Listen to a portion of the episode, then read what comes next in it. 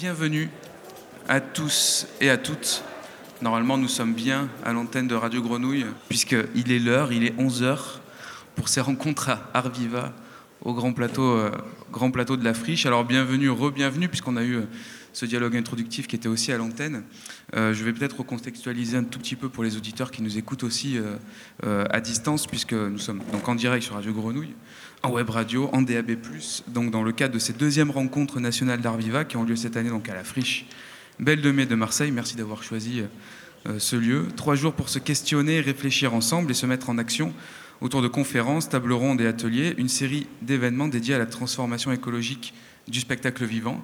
Euh, et Arviva, donc, Art Vivant, Art Durable, c'est une association créée en juin 2020 qui rassemble artistes, producteurs, productrices techniciens, techniciennes, lieux de création, de diffusion, de formation, des festivals, pour repenser les métiers du spectacle vivant vers des pratiques plus respectueuses de leur impact environnemental et mettre en place des alternatives concrètes et durables. Je crois que ce sont deux mots-clés euh, ici. Une assemblée générale qui a eu lieu hier, des formations pour évaluer euh, les impacts environnementaux, sociaux et territoriaux du secteur de la musique, un atelier dédié au catering végétarien, ça c'est le programme de ces trois jours intenses auxquels vous, participez. Euh, aujourd'hui, ce qui nous occupe, ce sont deux tables rondes, une là euh, tout de suite, ce matin, et une de cet après-midi. Cet après-midi, le thème qui nous occupera, ce sera comment cohabiter, faire avec le vivant plutôt que contre, le vivant dans le spectacle vivant. Mais tout de suite, il s'agit de coopérer. Donc voilà le thème de notre rencontre euh, de ce matin avec euh, nos invités euh, autour de moi ici au grand plateau de la friche. Donc on va tenter de définir déjà ce qu'est coopérer. On va parler aussi d'exemples concrets. on va parler de mutualisation et on va découvrir l'économie de la fonctionnalité. Ça, ce sera mon invité de gauche qui va nous, nous en parler. Je relis quand même juste la note d'intention de cette table ronde que les organisateurs nous, ont, nous ont confiée. Alors, les trajectoires actuelles empruntées par les professionnels du spectacle vivant n'esquissent pas de perspectives durables fortes pour notre secteur alors qu'un changement profond de nos modèles est nécessaire. N'en déplaise à l'exception culturelle chère à la France, le spectacle vivant n'échappe plus aujourd'hui à la logique du marché compétitif et concurrentiel. Obsolescence rapide des spectacles, course à la nouveauté et aux marchés internationaux, hybridation du plateau et du numérique, la coopération représente un horizon pour sortir de cette tendance entre professionnels, entre secteurs sur les territoires, avec les scientifiques, les modèles de coopération existent et ont fait leurs preuves. Charge à nous de les investir pleinement pour inventer de nouvelles manières de créer et partager les arts vivants dans le respect des limites planétaires. Voilà donc l'intention des organisateurs de cette rencontre. C'est presque un manifeste d'ailleurs. Euh, et pour témoigner donc et esquisser des pistes concrètes de coopération, je suis donc entouré de Hichem Elgarache. À ma droite, Hichem Elgarache, chargé de développement territorial à Kajibig, structure associative de mutualisation de moyens logistiques et techniques pour événements culturels. Sandro De Gasparo, à ma gauche, co-délégué général de l'Institut européen de l'économie de la fonctionnalité et de la coopération. On prendra un moment hein, pour définir donc tout ça. Céline Saint-Martin, tout à droite au bout, directrice générale de Scènes Obliques, Art, Montagne, et c'est un mot important, et écologie au pluriel association qui s'attache depuis 92, 1992 à la conception et à la mise en œuvre de nouveaux espaces dédiés à l'art et à la culture au profit de tous et en prise avec le paysage et les spécificités des territoires de montagne. Il s'agit du massif de Belledonne en Isère, donc au-dessus de, Grenoble. Et enfin nos hôtes, euh, ici à la friche Belle de Lucie Domingo, chargée de projet, et Jérôme Plaza, directeur technique. Donc la friche Belle de Mai, euh, euh, on, parlait des chiffres du GIEC, la, Friche Belle de Mai a des, grands chiffres aussi. 30 euh, ans cette année en 2022, 70 structures résidentes, 350 artistes, producteurs, salariés qui y travaillent quotidiennement. C'est un espace public multiple de 45 000 mètres carrés, 5 salles de spectacle et de concert, des jardins partagés. Euh, énormément, euh, énormément donc de, vie dans cet espace qui accueille ces rencontres Art Viva aujourd'hui. Et vous êtes aussi, Jérôme et Lucie, membres du collectif Friche Verte, donc un collectif dont on parlera évidemment, euh, parce que de par sa structuration et son intention, peut, peut, intéresser tout le monde. On va donc se pencher sur quelques modèles de coopération pour remettre ça au centre, que vous mettez en œuvre chacun d'entre vous à votre endroit et avec votre histoire. Euh, peut-être commencer par euh, la mutualisation Ichem de Kajibig, donc Kajibig en région lyonnaise. Vous avez un modèle, vous avez développé un modèle, alors peut-être que ce n'est pas un modèle d'ailleurs, vous nous le direz, mais en tout cas une expérience de mutualisation depuis quelques années. Est-ce que vous pouvez nous parler de ce fonctionnement-là? Je peux essayer. Bravo. Du coup, bonjour. Euh, donc ouais, on a développé euh, ce qu'on appelle aujourd'hui euh, très prétentieusement un modèle économique de développement durable et que du coup on, caricature pas mal sous le terme mutualisation. La petite blague, je suis obligé de la faire et pour ceux qui m'ont déjà vu, je suis désolé, c'est comique de répétition. la mutualisation, ça ne veut rien dire en soi, c'est un mot qui n'a jamais été défini par l'Académie française, donc c'est un mot qui, euh, n'a absolument aucun sens et euh, du coup qui recouvre un ensemble de réalités, de modèles économiques, euh, de, volontés très très différentes.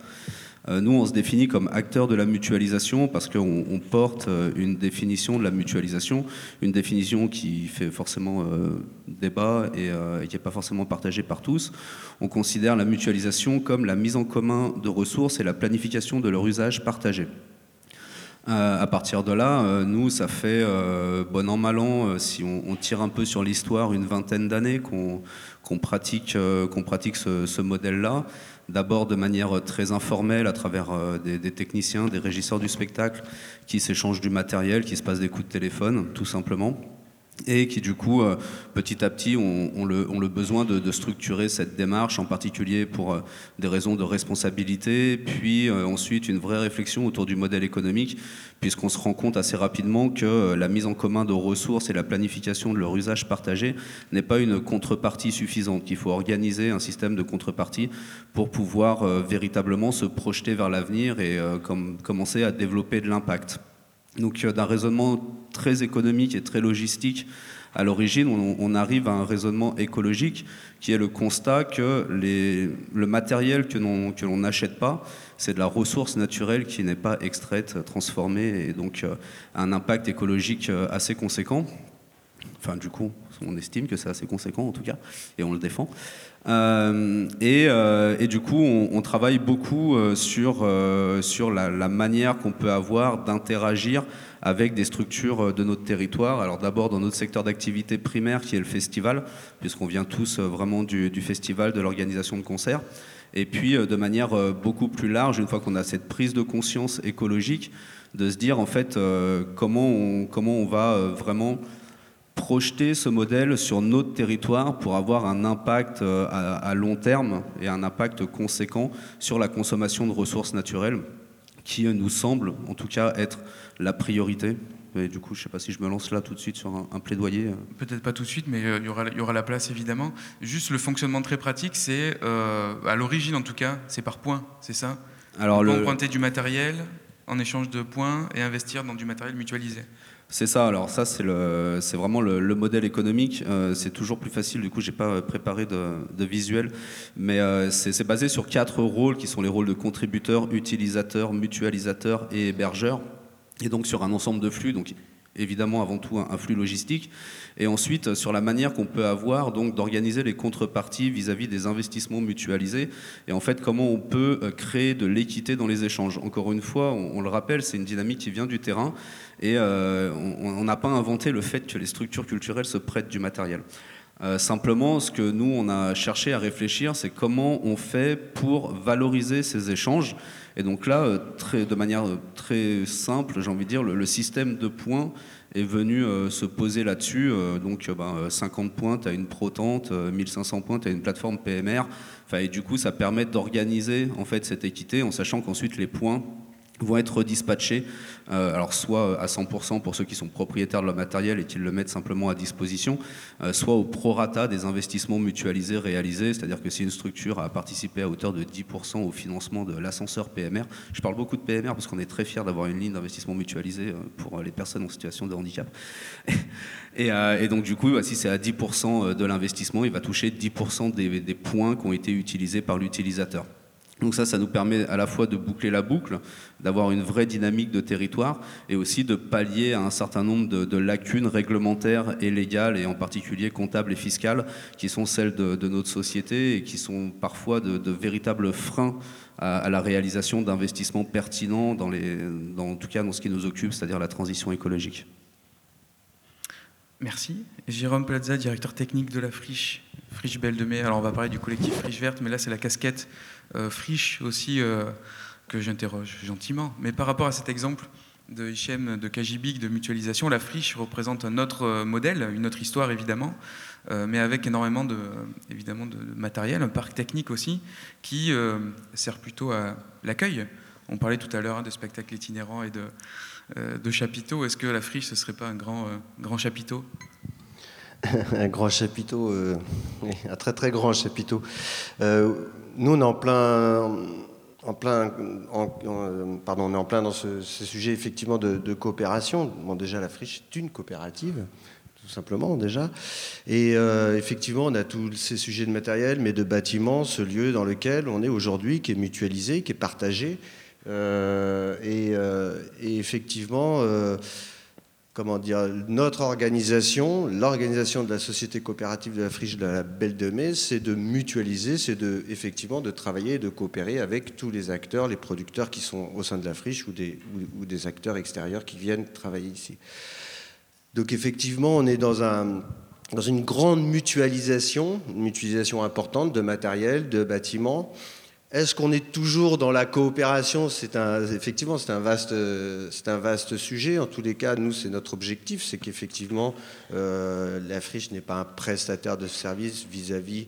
enfin, quand je dis la friche, la SIC n'est pas un prestataire de service vis-à-vis des producteurs avec lesquels elle, travaille, et que ça doit être effectivement, on doit construire, enfin, qu'il y a un échange qui doit se construire, une responsabilité sur l'usage de ces matériels, de ces bâtiments, etc. Évidemment, il y a des limites. Il y a des limites à tout ça, mais on essaie de peut-être de les réinventer ou, de travailler sur ces sujets-là. En tout cas, c'est la base de notre fonctionnement. Oui, tu parlais de responsabilité aussi, euh, quand on en parlait un peu hier, de responsabilité des euh, justement euh, parties prenantes de, la friche pour, pour converger vers aussi une gestion plus raisonnée, parce qu'on parle là du parc technique pour les spectacles et les accueils, mais il y a aussi donc l'énergie, effectivement, et le, euh, euh, les déchets, par exemple. Ce sont des, sur un lieu énorme comme la friche, c'est des vrais enjeux. Alors c'était c'est nos derniers gros chantiers, enfin ce sont nos gros chantiers actuels et effectivement je pense que là ça prend un petit peu plus de sens. Encore une fois, même si sur la mutualisation des moyens, etc., c'est une forme de coopération qui peut-être encore une fois ses limites, mais face, euh, bah, euh, à la fois euh, à la réalité environnementale, mais aussi aux contraintes réglementaires de ces dernières années sur la partie des déchets. Sur le sujet des déchets, il y a deux ans, la métropole s'est retirée de l'enlèvement des déchets pour les professionnels. La friche a dû prendre en main ce sujet-là, et qui est un sujet extrêmement important, puisqu'on traite plus de 120 tonnes de déchets à l'année, et que ça, ça ne peut pas être quelque chose juste de descendant. Euh, qui dit euh, voilà, où on met des bacs de tri euh, de déchets et puis advienne ce que pourra. Mais on a fait un travail, je pense, important avec les résidents, de sensibilisation, d'explication, d'analyse, d'études. Et il appartient effectivement aujourd'hui à chacun puisque ce lieu appartient quelque part à chacun, il appartient à chacun de prendre en charge correctement cette gestion des déchets. Si tous les acteurs de la friche, les 70 producteurs, les 400 personnes qui travaillent ici tous les jours et les publics euh, ne prennent pas part à, ce travail-là, euh, à, ce choix-là, cet engagement-là. Euh, effectivement, il y a des conséquences économiques extrêmement importantes et bien sûr des conséquences pour la, planète. Donc on essaye effectivement sur ces sujets de déchets, d'énergie, on est en plein aussi dans le, dans le cœur. Cette année, la friche a doit travailler comme toutes les autres structures, euh, euh, comme toutes les autres grandes structures ou grandes ou petites structures doivent travailler sur ces sujets. Et ça, c'est des choses qui ne peuvent que se partager. Les économies d'énergie, même si nous, on est moteur euh, et on engage les actions, il appartient aux 400 personnes qui travaillent ici tous les jours de s'approprier aussi ce sujet. Et au public qui vient aux événements, parce que c'est un lieu double de résidence et de, de public qui passe beaucoup. Sandro De Gasparo. Bonjour, petit à petit tout le monde s'empare des micros. Co-délégué général de l'Institut européen de l'économie de la fonctionnalité et de la coopération, l'IEEFC. Euh, vous tentez de mener un travail de définition, euh, on pourrait dire aussi, de ces espaces de coopération. Peut-être est-ce que vous pouvez nous parler déjà de l'économie de la fonctionnalité et de la coopération? Qu'est-ce que ça recouvre Avant qu'on reboucle sur peut-être une tentative de cerner cette définition oui, ça peut paraître un peu jargonneux, donc on va essayer de donner un, contenu un peu plus concret. En fait, ce que cherche à faire le FC, pour les amis, euh, l'économie de la fonctionnalité de la coopération, c'est d'arriver à construire une nouvelle orientation de développement économique euh, en opposition qui nous aide en fait à sortir de toute une histoire, une tradition industrielle. Euh, on baigne depuis plusieurs siècles en fait dans un paradigme industriel qui fait reposer la perspective d'un développement, d'un progrès social, d'un développement social, d'un mieux-être euh, dans la vie sociale, qui fait reposer cette dynamique de développement sur euh, la production en masse et en volume de, biens. Euh, et donc c'est toute une perspective en fait qui nous a conduit à quasiment banaliser en fait cette idée que ce qui fait valeur, n'est plus quelque chose qui peut être questionné, qui peut être discuté, qui peut être même réinterrogé, mais juste quelque chose qui est encastré dans des objets. Euh, et donc la voiture, elle est censée par elle-même porter une amélioration de la mobilité, des déplacements, euh, et on sait à quel point dans les zones urbaines, c'est absolument euh, en contresens. Euh, voilà, le fait qu'on est qu'un téléphone portable en lui-même, il est censé améliorer la communication, les échanges, la, la convivialité entre les, entre les personnes. Voilà. Donc on, vient en fait d'une perspective euh, où euh, la question de la valeur a été inscrite en fait dans des biens matériels et avec toute une dynamique, un processus de production de masse de biens, et donc ce qui a conduit en fait à tout ce modèle qu'on appelle le, productivisme, auquel répond aussi un certain consumérisme, en fait qui consiste à, standardiser, à, modéliser des, des, produits, et derrière de faire fonctionner toute une série de critères en fait de division du travail, de remplacement de l'activité humaine par des machines et des automatismes, et aujourd'hui le numérique aussi qui, donne un, nouveau, un nouveau euh, pas en fait dans, cette idée d'automatiser des, activités, euh, d'aller vers aussi des économies d'échelle. Et donc, ce qui était fait auparavant de manière artisanale, ici, là, maintenant, il faut des, structures de, de, plus en plus grandes. Voilà. Et donc, c'est cette pensée industrielle qui nous habite et euh, de laquelle on a besoin de sortir. Et ce n'est pas évident. C'est pas évident parce que depuis une quarantaine d'années, on a connu aussi un mouvement de financiarisation de cette dynamique qui est parti un peu en abstraction et donc qui a, capté en fait cette dynamique industrielle qui, de fait, euh, depuis 40 ans, elle s'essouffle en fait parce que bah, on est équipé, on a ce dont on a besoin. Voilà. Et donc, c'est un peu cette dynamique euh, qu'on appelle de financiarisation qui fait que c'est la, peu des dimensions financières qui, ont, maintenant pilotent la, la, dynamique économique avec toute une série de, processus qui ne font que renforcer et, aggraver cette, euh, un les limites du productivisme par l'obsolescence programmée, par des, formes de compétition de plus en plus importantes, et même d'extension de ce modèle économique euh, au-delà simplement de la production manufacturière, mais de plus en plus aussi dans des activités de services, dans des activités relationnelles, dans des services publics, dans des administrations et euh, jusqu'à y compris des activités aussi d'ordre culturel, de création artistique, qui sont elles-mêmes de plus en plus captées en fait dans ce modèle de, division, d'échelle, de, regroupement, de, voilà, de répondre aussi à, des dimensions de financement qui portent sur des, comme ça, le, fait de, pouvoir prévoir à l'avance quel type de produit, combien de personnes ça va toucher. voilà.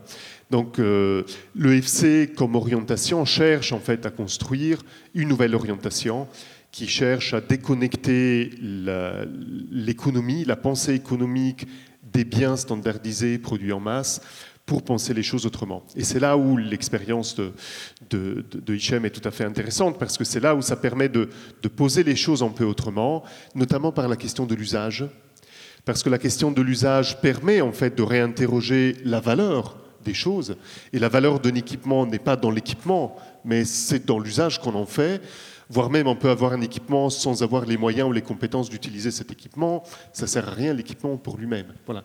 Donc cette idée aussi de, de, de, baisser le, flux comme ça de renouvellement de l'équipement pour réinvestir aussi des dimensions d'usage, d'accompagnement dans l'usage, de mutualisation et de circulation aussi d'autres choses qui sont peut-être dans un registre beaucoup plus immatériel.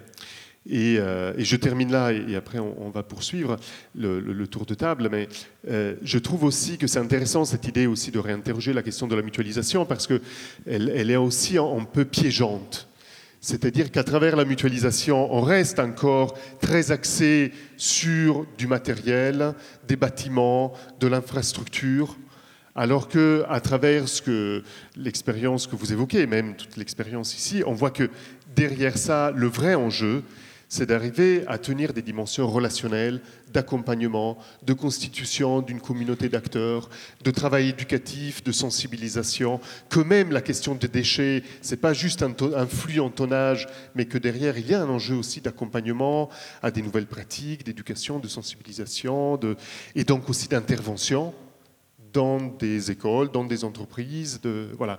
Et donc c'est ça du coup qui nous amène à une économie beaucoup plus relationnelle qui met à distance ce, voilà, cette, euh, cette, moulinette très dépendante des flux matières, d'énergie, et, qui aujourd'hui devient intenable, et qui cherche à aller vers une forme d'économie plus immatérielle, et qui sait aussi redonner de la valeur à ces dimensions de l'activité humaine, de la relation, du travail éducatif, du soin, euh, de l'accompagnement, et donc aussi des dimensions culturelles dans euh, toute activité de travail.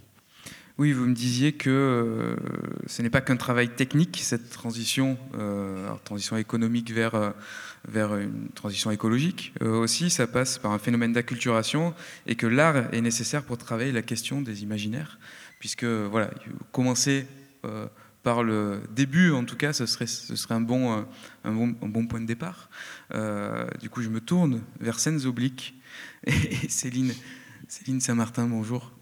Bonjour. Donc, vous, vous avez un autre, une autre euh, expérience euh, de la coopération, alors qu'on pourrait euh, appeler aussi des, expériences transversales entre public, citoyens, artistes et scientifiques sur un territoire donné, donc qui est, qui est cette, ce, au nord-est de Grenoble, je crois, c'est ça? Oui, entre Grenoble et Chambéry. Donc un peu, alors oblique peut-être déjà l'origine et le, le, parti pris mm. de, travail Oui, ben alors Sens Oblique, c'est une structure qui est née dans les années 90, 92. Et c'est à l'origine, la motivation, c'était vraiment d'inviter les artistes en dehors des théâtres, de venir sur ce qu'on appelait euh, les territoires, qui n'était pas encore un mot qu'on mettait un peu à toutes les sauces, avec cette euh, idée que ben, de faire sortir les artistes de ces lieux qui étaient dédiés à la culture, c'était rendre plus accessible la culture, d'une part, mais d'autre part, donner l'opportunité aux artistes peut-être de, euh, d'avoir cette relation au paysage. Donc voilà, ça c'est le, premier élan. Euh, ce qui s'est passé dans l'expérience de Scènes Obliques, depuis une vingtaine d'années, on est installé donc, dans ce massif de Beldon. Donc vraiment, c'est une montagne qui fait à peu près du nord au sud 60 km, qui est plutôt verticale, avec des sommets qui, avoisinent les 3000 mètres de, dénivelé, d'altitude. Et euh, on a souvent été dans cet élan de présence artistique sur les territoires associé à euh, un projet montagne.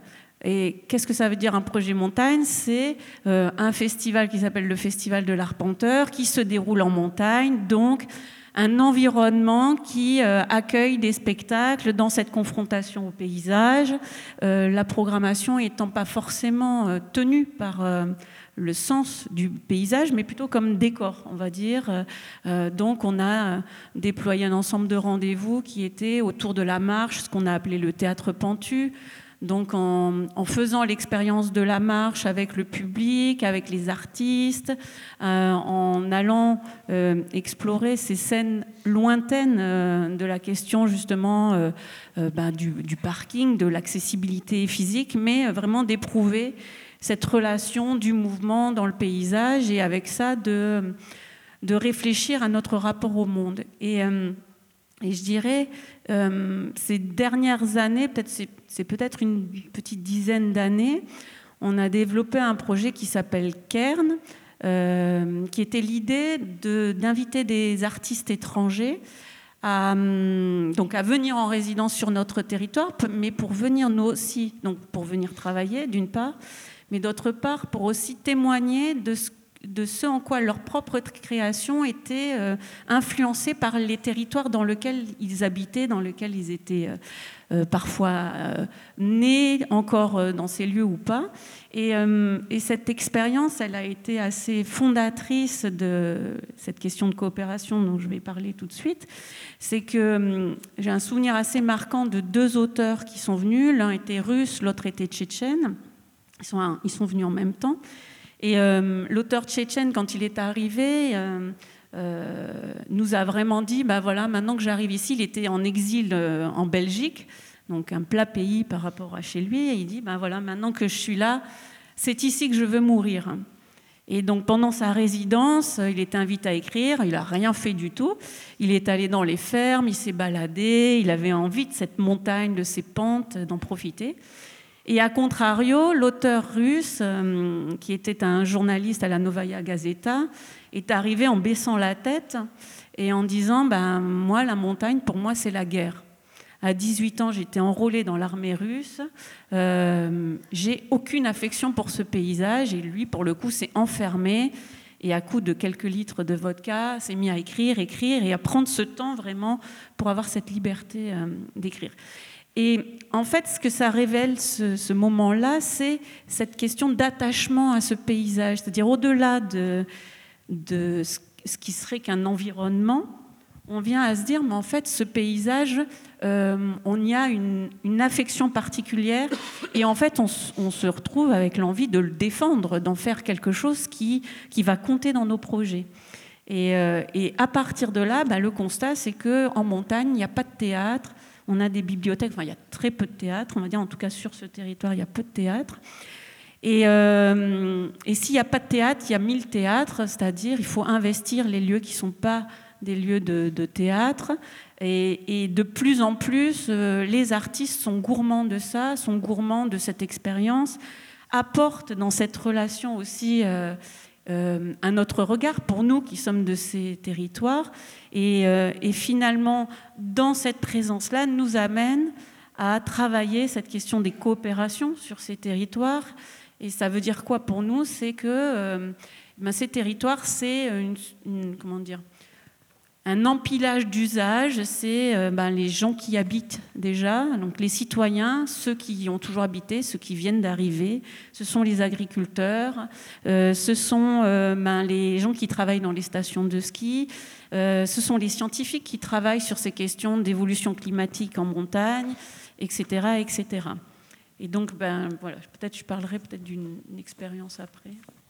Oui, l'esprit des lieux, peut-être? C'est ça, cette exploration. Euh, parce que c'est un bon exemple justement de, transversalité justement entre euh, une programmation artistique, des artistes et des, citoyens, notamment avec une perspective de questionnement euh, environnemental mm. lié à la construction d'une station de ski, je crois, c'est ça? Il y a une station de ski qui, est construite depuis 50 ans, donc elle existe bien. Oui, ben, donc cet événement qui, qui s'est appelé l'esprit des lieux, en fait, donc sur ces montagnes, on a quelques belles stations de ski. Euh, et, en fait, c'est intéressant ces stations de ski parce que c'est à la fois l'objet qu'on veut voir disparaître, parce qu'en général, les architectures sont quand même euh, pas une réussite. Et, pourtant, quand on vient à comprendre euh, l'œuvre de quoi elles, sont le résultat finalement, c'est-à-dire l'humanité qu'il y a derrière ces stations de ski, et eh ben, comme le reste, on s'y attache. Et, moi, la première, euh, la commune où j'habite, donc il y a une petite station de ski, euh, qui a quand même un beau domaine, mais ça reste des stations de moyenne montagne. donc ils ne sont pas encore en péril complet avec la question de la neige, mais qui se posent la question de ce qu'elles vont devenir dans 50 ans. Donc ces stations sont aujourd'hui communautarisées et les élus ont fait appel à des cabinets pour travailler sur cette projection de, des stations de ski en 2050. Donc huit cabinets qui travaillent là-dessus et sont invités autour de la table euh, des acteurs du tourisme, des acteurs économiques et des scientifiques. Mais uniquement cela, euh, je dirais. Euh, pas d'habitants, encore moins d'artistes. Et et sans euh, jeter la pierre, parce que c'est vraiment pas d'un point de vue malveillant que ces gens-là ne sont pas invités, c'est vraiment, mais je pense, euh, ne pas savoir ce qu'on peut faire avec ça, ne pas savoir à qui s'adresser, ne pas savoir comment intégrer la démarche artistique dans ces questions euh, très sérieuses de l'évolution des, stations de ski. Et donc on a imaginé une journée dans une station de ski dans une, euh, une, saison qui était donc au mois d'octobre, donc euh, vraiment la, très très basse saison, c'est-à-dire que rien n'est ouvert, pas plus les, les restaurants que les, les remontées mécaniques qui servent encore en été pour faire du VTT, pour parfois des, quelques marcheurs. Euh, et, les élus, quand on a proposé de faire un temps fort dans cette station de ski au mois d'octobre, les élus du territoire hein, ont commencé par dire mais à quoi ça sert de faire ça au mois d'octobre? Parce qu'il n'y a pas de public. Et en fait, c'est ça qui est intéressant, c'est de se dire, mais même les élus qui sont sur ces territoires ne se rendent pas compte que ce territoire, il est habité, que cette station, c'est pas un îlot euh, qui est complètement isolé, c'est un lieu dans lequel euh, il y a des départs de randonnée, il y a un rapport au paysage incroyable, il y a de la forêt, il y a de l'agriculture, enfin bon, des sujets incroyables. Et euh, à notre grande surprise, quand on a invité justement le tout public à, faire une visite, une contre-visite, comme on fait une visite du patrimoine, on a dit ben, venez visiter la station un moment où vous n'avez pas vos skis, vos forfaits, vos tenues, etc. Et on a invité pour cette visite les, gens qui ont une histoire avec cette station. Donc euh, les gens qui l'ont construit, les gens qui la font vivre, les gens qui euh, sont paysans sur cette station, euh, et puis les gens qui réfléchissent à l'avenir, donc les scientifiques. Et, et la manière de rentrer sur une journée comme celle-là, ça a été la question de l'anecdote.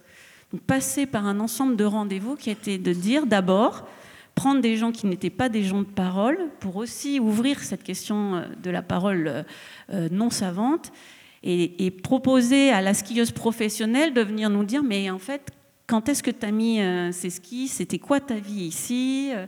Et, la même chose pour l'architecte et la même chose pour le directeur technique, etc. Et donc les habitants qui étaient là, c'est comme si on leur ouvrait un livre de récits sur ce lieu qui était complètement abstrait pour eux parce que ils y viennent, mais en général, c'est plutôt les touristes qui, les touristes dans le sens, les gens qui, viennent poser leurs valises pendant une semaine, etc. Et donc, ça a été toute une journée comme ça, donc entre ces contre-visites, entre des tables rondes. On avait invité des artistes, donc Chloé Molia, à, venir travailler euh, la dernière étape de son, de son projet de création en cours. Donc il y avait cette question des usages dont on parlait tout à l'heure, aussi de mettre le pied dans la porte, de dire, bon, on réfléchit l'avenir de ces stations, mais là, dans cette journée, ben, on invite des habitants, on donne la parole euh, aux gens qui font ce territoire. Euh, il y a une artiste professionnelle qui crée son spectacle. Comme on accueille des gens, on fait des repas et on, crée des on fait des tables rondes, etc. Donc c'est un peu par l'expérience du coup, en mettant un peu à, l'écart la question de culture, on s'est dit justement qu'on ne voulait pas qu'il y ait ce mot de peur qu'il euh, éloigne les gens. C'est ça qui est un peu dramatique, euh, je trouve, aujourd'hui. Mais de dire, en fait, euh, ce ne sont pas des rencontres culturelles, c'est une découverte de la station et venez y prendre part. Donc voilà.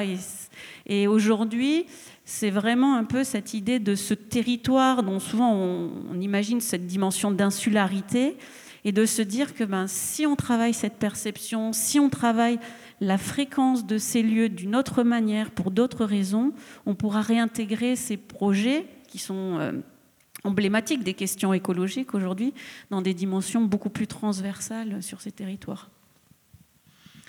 Alors peut-être qu'en 92, on parlait pas beaucoup de, territoire à la naissance de Scènes Obliques. C'est vrai qu'aujourd'hui, on, enfin, on, en parle beaucoup et ça définit énormément de, politique culturelle aussi. Euh, on pourrait considérer la friche comme un territoire, la station comme un territoire. Hichem de Kajibik, vous, vous euh, visez un territoire plutôt régional et l'activité que vous êtes en train de développer, euh, quelle est son échelle? Parce qu'on est sur des échelles aussi très différentes entre la friche, Obliques, Kajibik. vous, vous visez quand même une échelle assez large. Est-ce qu'une coopération, alors du coup, une coopération via la mutualisation, peut fonctionner sur une, échelle plus grande, puisque c'est ce que vous êtes en train d'expérimenter. je tente la question. Et je vais tenter la réponse. Euh,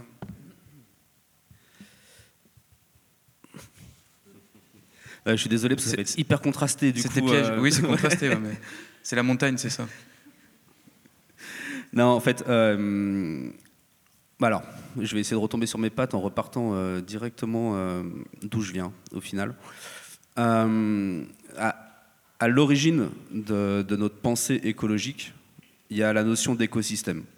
On, se sent absolument incapable de réfléchir aujourd'hui à un avenir écologique de nos sociétés si on n'a pas avant toute chose une réflexion d'écosystème complexe. C'est-à-dire l'écosystème, ça va être autant la faune, la flore que la société humaine. Au sein de la société humaine, il y a un ensemble d'écosystèmes. Donc il y a un écosystème qui, et c'est un écosystème, ça repose sur un territoire. C'est pas parce qu'un écosystème est sur un territoire qu'il n'est pas connecté à d'autres territoires, à d'autres écosystèmes. Donc en fait, dans la réflexion de Kajibig, il n'y a pas tant une notion d'échelle qu'une notion d'écosystème territorial. Euh, on est, euh, nous, sur un territoire, euh, on, est, on est né sur un territoire qui est aujourd'hui la métropole de Lyon élargie, qui a un écosystème complexe avec une multitude d'espèces, on va dire. et du coup, nous, on a déjà cette ambition de réussir à travailler avec, avec les, représentants de notre écosystème. simplement, les représentants de notre écosystème, il y en a certains qui migrent sur d'autres territoires, qui ont des interactions avec d'autres écosystèmes, et que euh, du coup on, accompagne forcément dans cette migration d'une certaine manière. Je suis désolé, je suis métaphorique, mais c'est de sa faute avec la montagne. Pour être très clair, en fait, on ne se met pas de frontières géographiques. On ne se dit pas, parce qu'en fait, une frontière géographique n'a pas de sens, elle n'a qu'un sens politique. Elle n'est pas cohérente avec la notion d'écosystème. Aujourd'hui, on intervient évidemment essentiellement sur le territoire de la métropole de Lyon. On rayonne sur la région Auvergne-Rhône-Alpes, mais on a aussi, euh, bah, je prends l'exemple du Hadra, par exemple, Hadra Festival. Euh, la structure, elle est euh, sur Grenoble. Le festival, il est à 400 bornes de Grenoble. on travaille avec le Hadra, quoi. Euh, on a des interactions avec euh, des euh, structures parisiennes, puisque du coup, on a les régisseurs de ce festival parisien sont des régisseurs lyonnais. Donc on envoie du matériel sur Paris. Donc en fait, nous, on ne se, borne pas à une réflexion strictement limitée par des frontières administratives. On est vraiment euh, dans le travail avec un écosystème dans toute sa diversité, puisqu'on travaille aussi avec des collectivités territoriales, on travaille aussi avec euh, des structures qui sont plus dans l'humanitaire, euh, par exemple la Croix-Rouge, avec qui on a pas mal travaillé pendant le confinement. Donc en fait, on est, vraiment, dans cette logique de, travail sur le long terme, de métamorphose des modèles économiques sur notre écosystème territorial et d'impact large. Donc après, derrière, au sein de cet écosystème, il y a des écosystèmes très spécifiques. Je vais prendre un exemple complètement pourquoi pas, tu vois. Euh, on peut imaginer euh, que euh, Scène Oblique intègre Kajibig et fasse rayonner au sein de son territoire une initiative de mutualisation relativement autonome et qu'elle ait son propre écosystème de mutualisation qui soit raccordé à un système Kajibik parce que au sein, de ces, au sein des structures ou, des intervenants de son écosystème, il y en a peut-être qui vont travailler avec des structures lyonnaises, etc. Donc après, voilà, la, pensée en fait de, l'échelle, elle doit être comme c'est une de mes punchlines, je suis obligé de la refaire aussi. Comique de répétition, j'adore. Vous savez ce qu'il y a de plus drôle que le comique de répétition? Le comique de répétition. Euh... Magnifique. On la garde celle-là pour l'antenne. S'il vous plaît, ouais. Euh, et du coup, j'ai perdu le fil. J'aurais pas dû la faire. Si, en fait, l'écologie, de toute façon, c'est compliqué et difficile. Et en fait, le raisonnement, il doit être complexe et on doit accepter la difficulté. Et en fait, on n'aura pas euh, de raisonnement simpliste en se disant, bah, moi, je vais faire de l'écologie à l'échelle de ma petite municipalité. Ça peut absolument pas marcher. Ta municipalité, elle est sur un territoire qui ne correspond pas forcément à la réalité de son écosystème, qu'il soit économique, humain, faune ou flore. Et alors, en termes d'échelle, vous avez aussi un travail, euh, enfin un projet industriel, euh, justement avec peut-être là, en termes de code du secteur culturel, quelque chose d'un peu, ouais. ailleurs. ouais, alors on va aller ailleurs parce que, alors on va tenter, oh, c'est plus un projet du coup, puisque l'expérimentation va être lancée là sur début 2023. donc on va adapter le modèle Kajibig à une démarche industrielle sur les contenants alimentaires du coup, pour euh, faire une offre de contenants alimentaires mutualisés. Parce que ça fait très très longtemps que, les, intervenants culturels nous sollicitent euh, sur, euh, sur cette thématique. et nous, avec notre expérience de terrain, on avait levé un certain nombre de problématiques très techniques qui, permettaient, qui rendaient très très difficile cette notion de mutualisation sur les contenants alimentaires. Et on a trouvé un industriel, du coup, avec qui travailler cette offre avec qui euh, lever les freins euh, technologiques, techniques. Euh, évidemment, un industriel qui avait les moyens financiers de les lever, parce que nous, on reste quand même une association, du coup, une petite association malgré tout.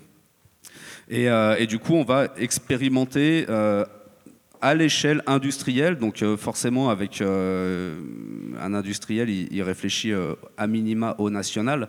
Donc on va, on va expérimenter au national sur une thématique très précise ce modèle, euh, ce modèle économique qui consiste vraiment, encore une fois, à créer de la valeur ajoutée, parce qu'on insiste toujours là-dessus. Euh, on n'imagine pas une seule seconde qu'on divise par 8 notre consommation de ressources naturelles en divisant par 8 les revenus ou en divisant par 8 le nombre d'emplois ou en divisant par 8 le nombre d'impôts. Euh, à un moment, il faut continuer à créer de la valeur ajoutée pour pérenniser les emplois, pour, euh, après c'est notre théorie aussi, mais continuer à payer des cotisations sociales, des cotisations patronales, avoir des impôts, avoir des taxes, avoir une chance quelque part de sauver aussi nos services publics. Et euh, par contre, il faut absolument économiser de la ressource naturelle. Et, euh, là, cette expérimentation, donc du coup, euh, je le disais tout à l'heure à, Sandro, je suis un, gigantesque fan de l'EFC. Et, du coup, ça a été très très largement inspiré et travaillé à partir des théories de, Christian Dutertre et in fine de, Sandro aussi. donc on va lancer ce, ce processus là en janvier 2023 avec beaucoup d'ambition ça recoupe effectivement euh, euh, une, forme d'expertise ascendante euh, où votre expérience de mutualisation bah alors, change d'échelle, pas de territoire, mais d'échelle de production, d'échelle économique. et c'est vrai que Sandro, c'est une, réflexion que vous avez aussi à, l'EFC, comment des, structurations plus invisibles à des micro-échelles peuvent influer sur des, des, endroits beaucoup plus rigides euh, peut-être institutionnel. Euh, ça, c'est aussi une part euh, de l'EFC d'enquêter sur, sur ces endroits-là et des, voilà, des, endroits de gouvernance en fait, mais, et de hiérarchie aussi, vous me parliez de ça, au sein des, des espaces de travail, des espaces professionnels. C'est aussi, une, c'est aussi une ligne de vos recherches. Oui, complètement. Et effectivement, c'est tout l'enjeu de la coopération. Du coup, peut-être un mot là-dessus. Peut-être en reprenant l'image de la montagne que je trouve euh, très très forte, ces, deux modalités d'enquête d'un même territoire, on peut le voir par des infrastructures, comme ça, plaquées par des dimensions techniques, euh, mais qui peuvent aussi masquer toute une autre conception, une autre réalité beaucoup plus dense, beaucoup plus riche en fait, euh, mais qu'on a besoin d'aller voir un peu autrement. Et ça demande un autre regard, une autre écoute, une autre manière aussi de, se mettre en relation avec les habitants, avec ceux qui ont fait l'histoire et la, richesse de ce territoire. Et c'est un peu la même chose avec la question du travail et de l'activité de travail en général. Et c'est ça aussi un changement de paradigme très très important dans le rapport culturel de notre société vis-à-vis de l'activité de travail parce que euh, le travail, il, est traité un peu comme euh, les remontées de ski. C'est-à-dire ce qu'on voit de l'activité des gens, c'est ce que de l'extérieur on en dit, ce que de l'extérieur on a décidé que ça doit être, euh, sous la forme alors d'un emploi, d'une fiche de poste, d'une procédure, comme ça, d'un protocole que les personnes sont censées suivre, par une fiche projet, par un budget qui détermine du, temps. Si on, en reste là, c'est un peu le même biais en fait que de regarder la montagne par le schéma et le plan des remontées. Une autre façon de découvrir le travail, c'est de, prendre la main par la main, de se laisser prendre par la main par ceux qui font, de se faire raconter ce qui se passe pour de vrai. Et là, on découvre toute une autre réalité, en fait. Et on découvre que derrière cette conception du travail très théorique, très abstrait, très, top-down, en fait, y compris dans les organisations, en fait, on découvre que la réalité du travail, euh, bah, c'est de l'activité. C'est de l'activité humaine, c'est de la créativité. Ça veut dire aussi que la créativité n'est pas l'apanage des métiers dits créatifs, mais que la question, qui est aussi une manière hein, de, comme ça, dans la société, de diviser le travail, il y a les créatifs et puis il y a ceux qui, en fait, sont là pour euh, tenir un poste qu'on a décidé pour eux, selon des, processus qu'on a décidé pour eux. Donc on découvre, en fait, aussi qu'il y a tout un territoire caché de l'activité humaine qui est faite de, créativité, de dimensions très subjectives aussi. Chacun confronté à une situation de travail, à d'autres personnes, il est aussi renvoyé à des histoires, à des fantasmes, à des envies, à, des dimensions très personnelles. Il y a l'histoire personnelle. Voilà. Donc, penser la coopération véritablement demande en fait de changer de conception du travail. Ça, il me semble que c'est important en fait, parce qu'aujourd'hui, la coopération, c'est un peu un dada qui circule un peu partout. Euh, tout le monde parle de coopération, de transversalité, c'est important, machin, euh, sans se déplacer d'un iota des formes d'organisation du travail qui nous viennent en fait de cette tradition industrielle qu'on dit taylorienne aussi, par rapport à, Taylor, hein, qui, a, qui, a, conceptualisé cette, cette organisation dite scientifique du travail. Donc, engager véritablement le chemin de la coopération demande de, changer notre regard sur le travail et donc aussi les formes d'organisation du travail. Et c'est à cette condition seulement où ça devient possible effectivement de penser aussi des dynamiques de coopération qu'on peut penser à trois échelles. Et c'est en cela, effectivement, ça peut sembler un peu complexe, mais je pense que c'est juste ce que dit. Je suis d'accord avec Hichem sur le fait que ce n'est pas avec des, petites kits, euh, des kits pratiques euh, de, recettes qu'on va y arriver. C'est des questions complexes. Euh, la première table ronde nous a montré aussi à quel point c'est des, questions très complexes qui nous demandent des, revirements paradigmatiques dans des dimensions scientifiques, culturelles, de pratiques professionnelles qui sont très profondes. Donc l'idée de la coopération, euh, c'est un peu effectivement dans ce rapport entre trois échelles. La première échelle, qui est celle la plus fondamentale, c'est celle qu'on découvre quand on se promène dans les situations de travail, dans l'expérience professionnelle. C'est la manière dont on se met à l'écoute du travail de l'autre. Mais pas le poste, pas l'emploi, pas ce que tu es censé faire. C'est comment je me mets à l'écoute de ton expérience, ce que tu cherches à faire, quelles sont tes ressources, aussi quelles sont les contraintes auxquelles tu es confronté et en quoi tu ne fais pas exactement ce qui était planifié, ce que j'attendais de toi, parce que tu es aussi confronté à tout un tas de, de, variabilités, d'incidents, de machins, en fait, qui, qui, font que finalement tu fais autrement, que tu t'y prends autrement. Voilà. Donc comment se met à l'écoute du travail de l'autre pour prendre en compte dans notre manière de travailler le point de vue de l'activité de l'autre? Ça, c'est le premier niveau en fait de la coopération qui ont fait déjà quelque chose de très exigeant. Euh, et parfois, je dis, la, la, coopération commence là où s'arrête l'entraide. L'entraide, il y a un truc un peu spontané. On est pris par empathie, la collègue, elle est en difficulté. Je donne un coup de main. Ça, c'est facile, c'est absolument fondamental. C'est ce qui donne aussi toute une qualité aussi de, des collectifs comme ça. La coopération commence là où c'est pas l'empathie, mais c'est au contraire c'est là où commencent des, conflits de logique. Là où le fait que la collègue n'a pas fait ce que j'attendais d'elle, ça me met en difficulté, ça me ralentit. Et en plus, quand on est sur des fonctions de responsabilité, eh, ça, n'avance pas. Les trucs, on a mis en place des règles. ça, bon, c'est là où commence en fait cet effort de se mettre à l'écoute, d'aller se promener dans le territoire réel des histoires vécues, de comment des anecdotes, de comment derrière il y a des événements qui font sens pour comprendre qu'est-ce qui se passe, quels sont les engagements des personnes, les motivations, quelles sont les compétences, les savoir-faire, les régulations aussi qui se construisent dans la clandestinité, en fait, et on peut à, l'ombre des, dimensions plus techniques. Euh, une deuxième échelle est celle, en fait, du modèle d'organisation. Parce que l'attention au travail de l'autre ne peut pas relever uniquement de la spontanéité ou d'une attitude personnelle. Parce que des fois, bah, on n'a pas l'attitude de la coopération, parce qu'on est pris par une contrariété, parce qu'on a, a la tête ailleurs, parce qu'on ne voit pas quels sont les enjeux aussi du travail de l'autre. Donc on a besoin aussi que les organisations soutiennent cet effort pour inscrire la coopération dans les relations de travail.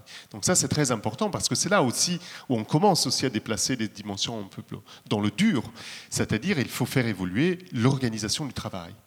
Et donc arrêter d'être simplement dans des, dans des silos, dans de, la division du travail, d'être dans des formes aussi de, productivisme par l'intensification, et donc tous les temps de respiration, les temps informels, les temps du café, les temps de transmission entre différentes équipes, ils sont sucrés, au motif de le, le temps productif. Il faut arrêter avec ça.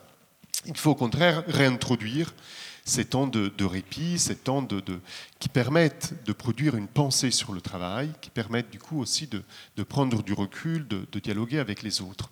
Et je termine avec la troisième échelle, c'est le fait que les organisations, pour fonctionner, pour réouvrir ces espaces de réflexivité sur le travail et de dialogue, ont besoin alors de transformer aussi leur modèle économique. Parce que derrière, c'est bien le dur aussi du modèle économique, de la manière dont on pense le rapport à la valeur, le rapport au temps, le rapport euh, à des ressources immatérielles qui ne sont pas que l'optimisation de, des standards, temps, euh, process, machin, mais qui, redonnent aussi une valeur à ces dynamiques plus humaines en fait de l'activité. C'est là où on a besoin aussi de changer de, des dimensions plus structurelles du modèle économique. Et donc, voilà, cette perspective de la coopération, elle ne peut se développer que effectivement dans ce mouvement par le bas, comme tu, comme tu l'indiquais.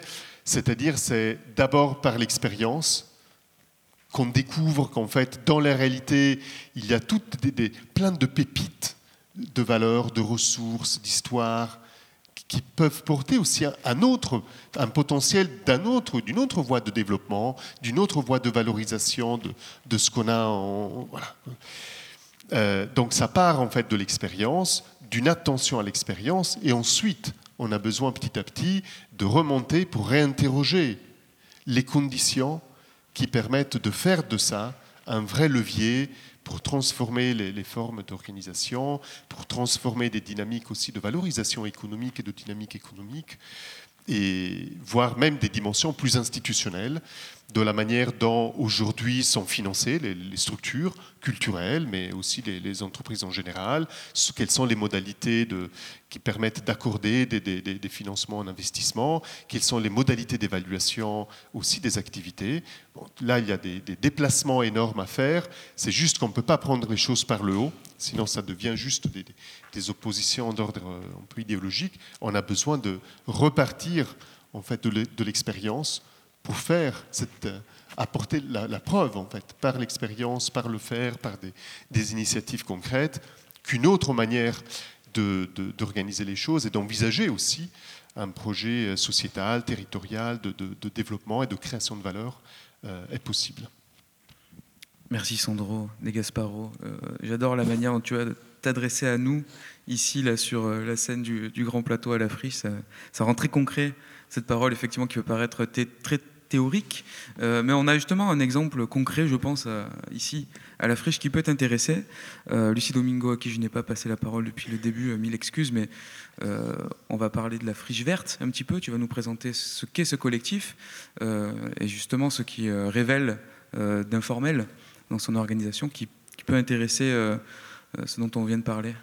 Tout à fait, je crois que c'est un, exemple qui, qui, peut illustrer un peu, peu vos propos, Sandro. Donc je rebondis aussi sur la question de l'écosystème dont, parlait Echem, puisque la friche ici, euh, donc on, dit qu'on est entre 350 et 400 travailleurs et travailleuses euh, sur le site au quotidien. Euh, on est une pluralité, une diversité euh, d'acteurs, d'actrices, euh, d'opérateurs, d'opératrices du secteur culturel, puisqu'on est quasiment 70 structures. Alors une structure, ça peut être un artiste seul dans son atelier, et puis ça peut être un producteur, un diffuseur avec une équipe de 10, 12 personnes. Donc une pluralité d'acteurs, une pluralité de, de fonctionnement, une pluralité de statuts. Euh, et, au milieu de cet écosystème, euh, ce qui nous a euh, rassemblés au sein du collectif Friche Verte, qui s'est constitué, je pense, en 2019, bah, c'est avant tout notre engagement en tant que citoyens et citoyennes. justement, avec une quinzaine de membres actifs au départ, déjà, on va dire, euh, sensibilisé et avec une envie d'agir euh, conjointement. Donc pour moi, j'entends aussi dans le principe de coopération euh, le fait, la question du pouvoir d'agir ensemble. Et c'est vraiment ce qui a fédéré ce collectif au départ. Et du coup, la coopération au sein de ce collectif, elle se joue à plein d'endroits. donc on était une quinzaine au départ, aujourd'hui on est, on est une quarantaine. Et que je sois moi, je suis chargée de projet, je travaille en production, mais je peux venir comme euh, en tant qu'administrateur, administratrice, technicien, technicienne. Avant toute chose, euh, citoyen, citoyenne, avec cette responsabilité. Cette responsabilité bah, qui concerne notre territoire, ce, territoire-là euh, physique de ces 40 000 mètres carrés, mais aussi ce territoire de la Belle de Mai, ce territoire marseillais, etc., etc. Et donc, en tant que professionnel, donc au sein de notre, notre, notre, temps de travail, de notre lieu de travail, euh, chacun, on va aller interagir avec d'autres écosystèmes qui peuvent, peuvent s'élargir. Donc, euh, ce qui nous rassemble finalement est très classique. Nous, on travaille autour de, de thématiques, puisqu'il fallait un peu quand même organiser tout ça. Donc les thématiques euh, euh, sont bah, celles qu'on a l'habitude de, voilà, de traiter, les déchets euh, qu'on a évoqués avec Jérôme, l'énergie, l'eau, la biodiversité, l'écologie numérique, l'alimentation. Voilà. Et on va dire que ça, c'est un peu ce qui nous a permis de nous organiser et à la fois, on a une gouvernance volontairement non définie.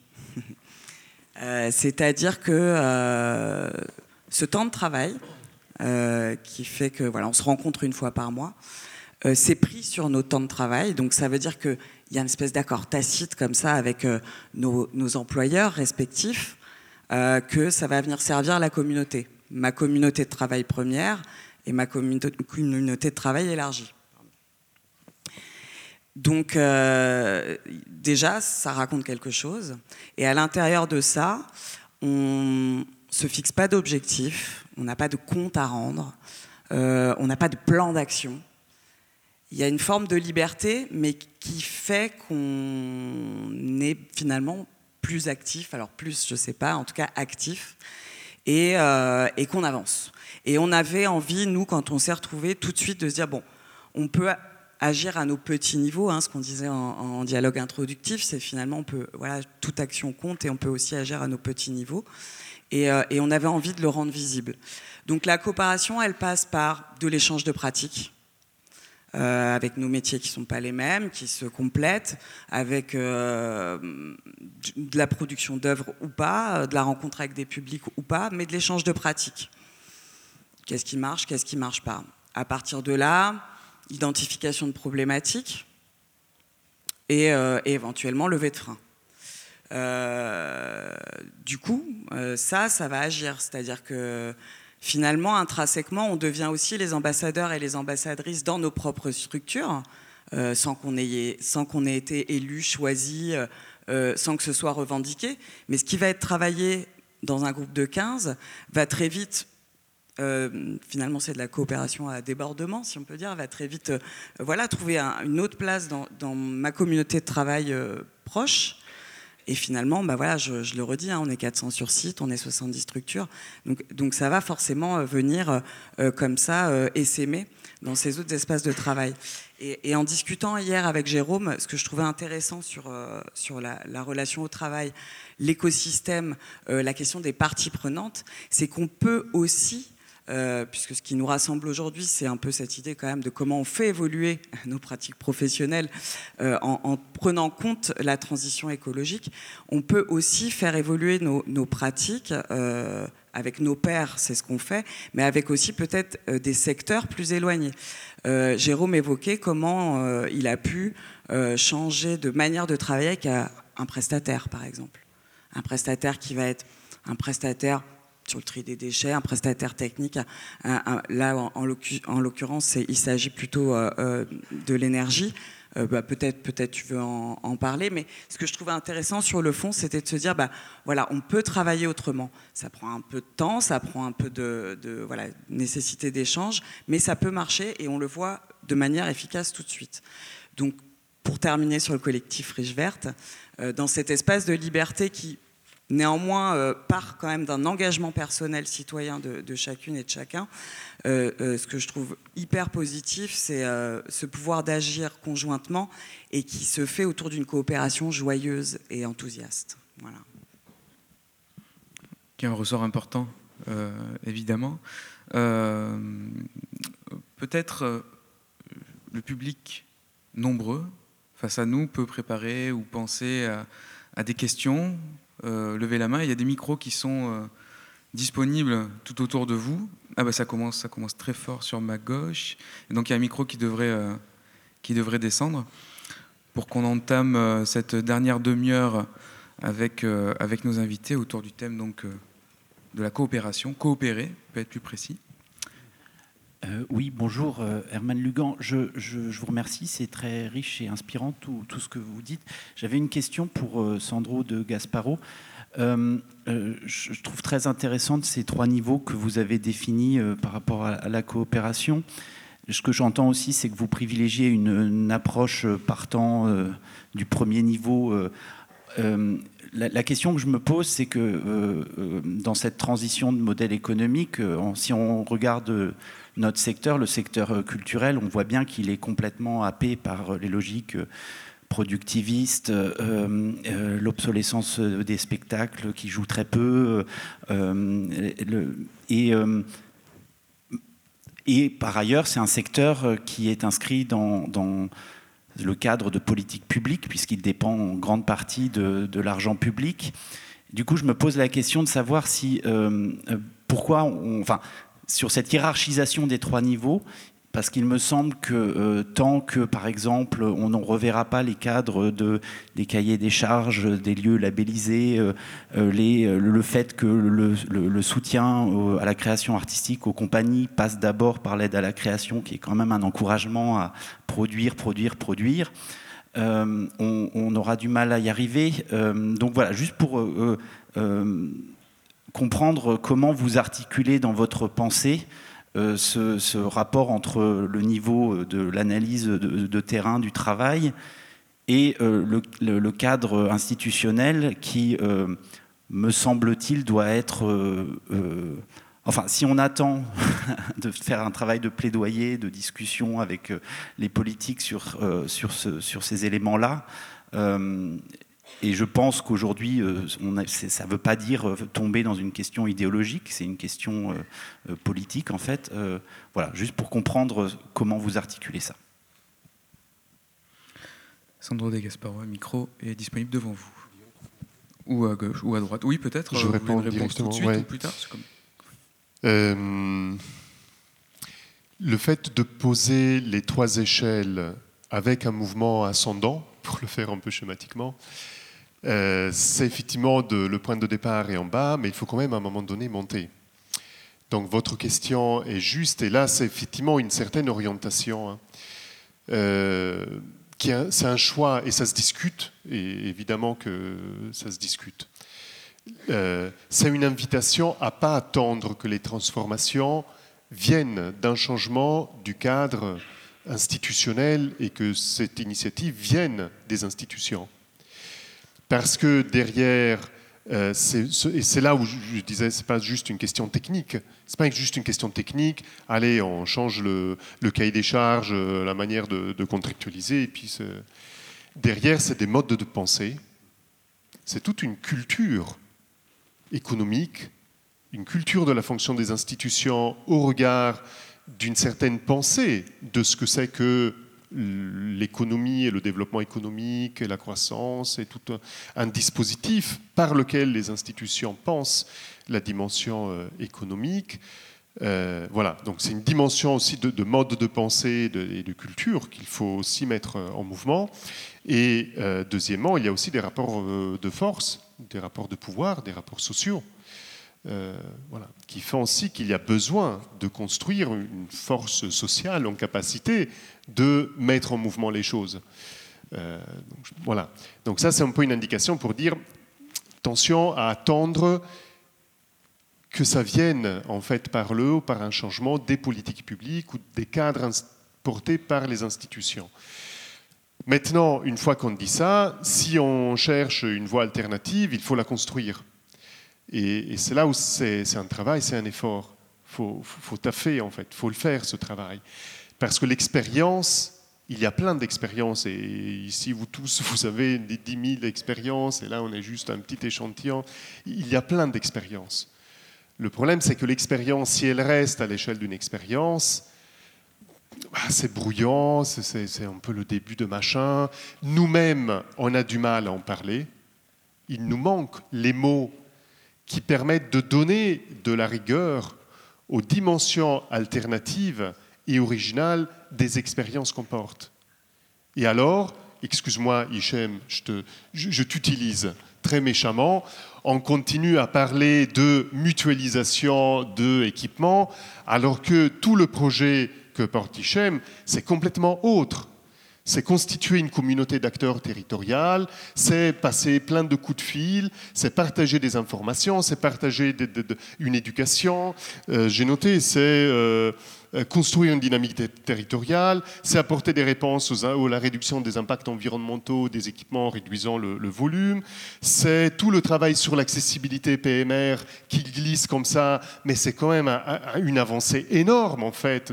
Bon, c'est tout ça mais on présente comme de la mutualisation de moyens. Je m'en prends à lui, mais je suis sûr, et, moi-même, hein. c'est-à-dire il nous manque les mots. Il nous manque les mots pour dire ce qui est essentiel. Et nous-mêmes, on est pris par un langage, par une manière de, nous exprimer, par toute une, domination symbolique, en fait, qui, qui, nous donne des mots qui ne disent pas le vrai de ce qui se passe à la montagne. On a le langage de, la, de la carte avec les remontées de ski, on n'a pas le langage qui nous permet de nous mettre à l'écoute de ceux qui habitent là, de ceux qui font les promenades, de ceux qui ont des histoires à raconter. On ne sait pas faire ça. Enfin, là, je, caricature un peu, mais voilà. Donc, c'est là où cette dimension-là, euh, voilà, c'est la proposition de dire organisons ça, mais avec rigueur. Et il y a un travail à faire aussi pour construire un autre langage, un nouvel imaginaire, des nouveaux concepts aussi, des, choses rigoureuses en fait, qui permettent petit à petit de donner de la crédibilité, déjà vis-à-vis de nous-mêmes, avant même de chercher à convaincre ceux qui vont être durs à hein, convaincre.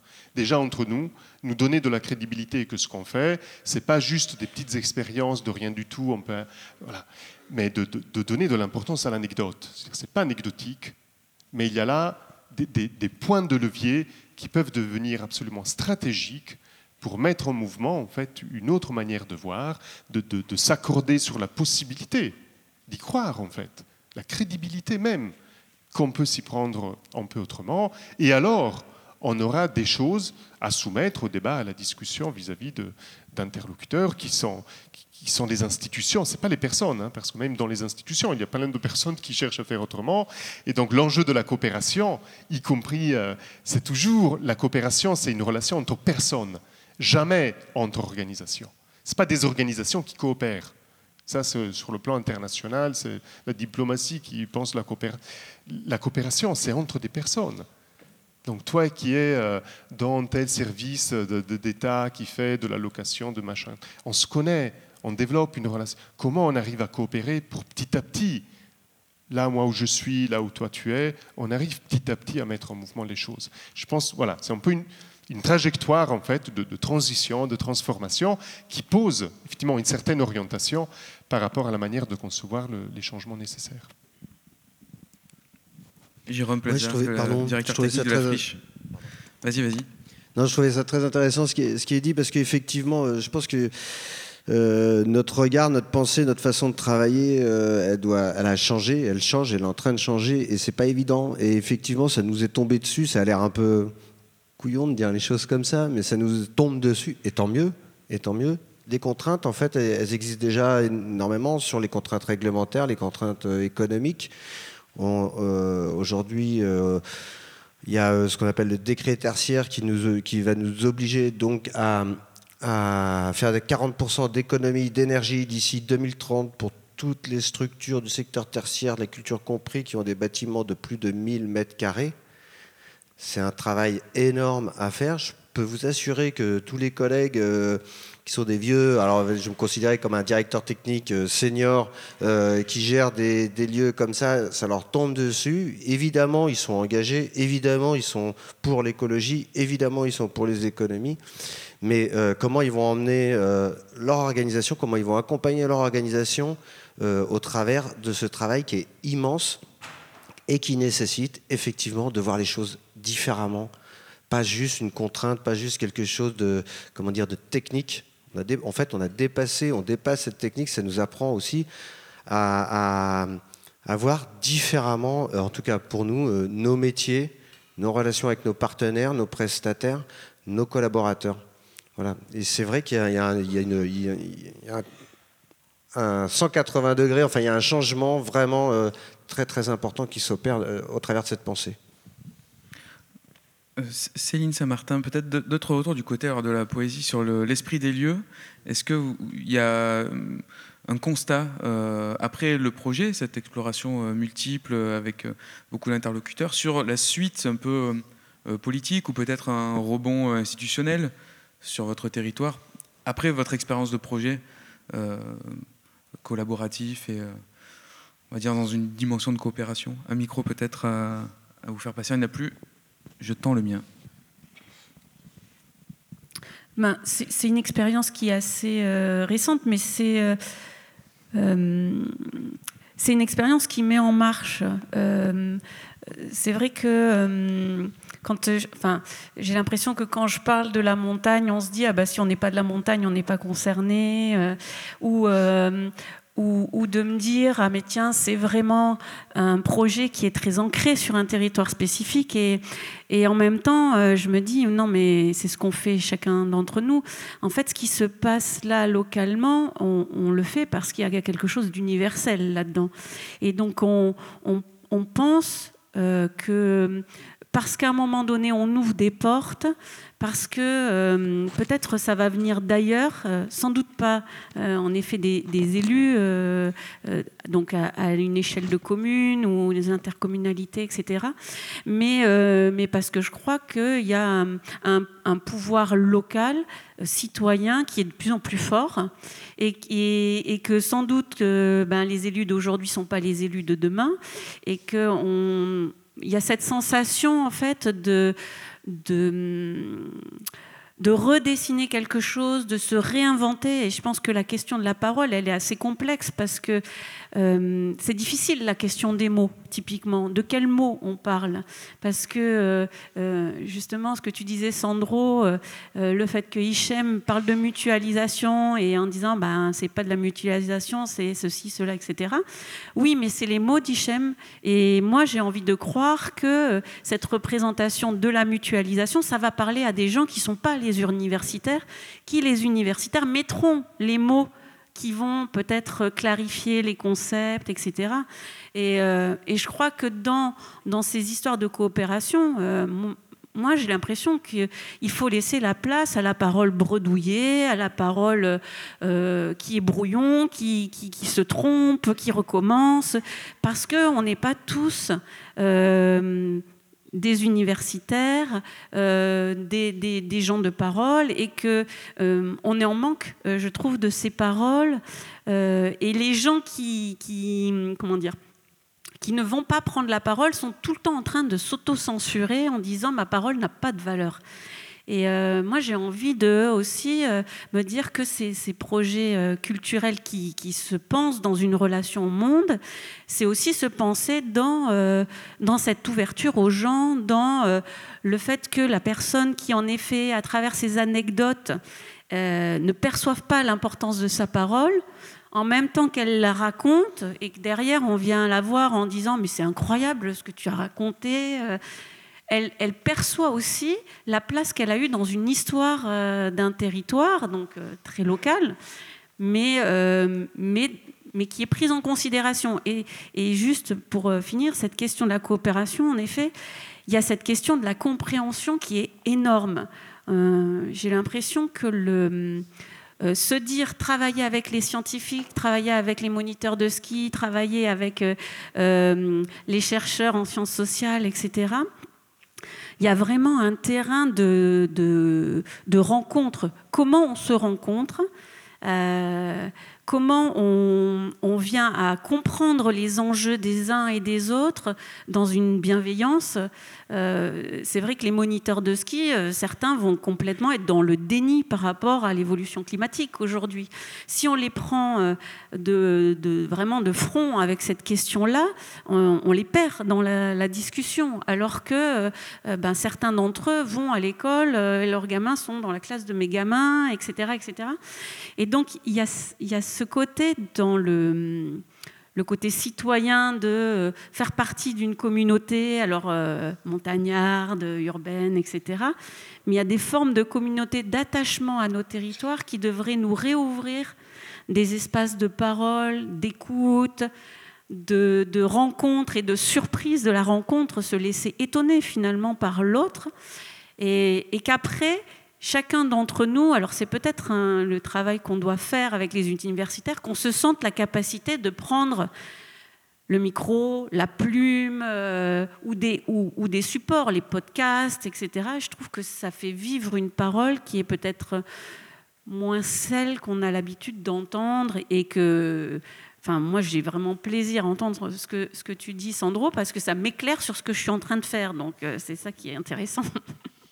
le guide. Hichem, peut-être un, retour euh, rapidement, en fait, euh, du coup, sur euh, le, contact avec les élus, avec les institutions, parce que du coup, c'était un peu le, sens de la question. Il ne faut jamais oublier qu'une institution, qu'une collectivité territoriale, elle est censée représenter le terrain, elle est censée représenter les acteurs, et que même s'il y a, et nous on le constate dans nos interactions, en particulier avec les collectivités territoriales, un certain nombre de freins réglementaires et légaux qui sont, euh, qui sont des freins euh, enfin, relativement sensés en fait, hein, sur le, contrôle euh, démocratique des ressources d'une collectivité territoriale, etc.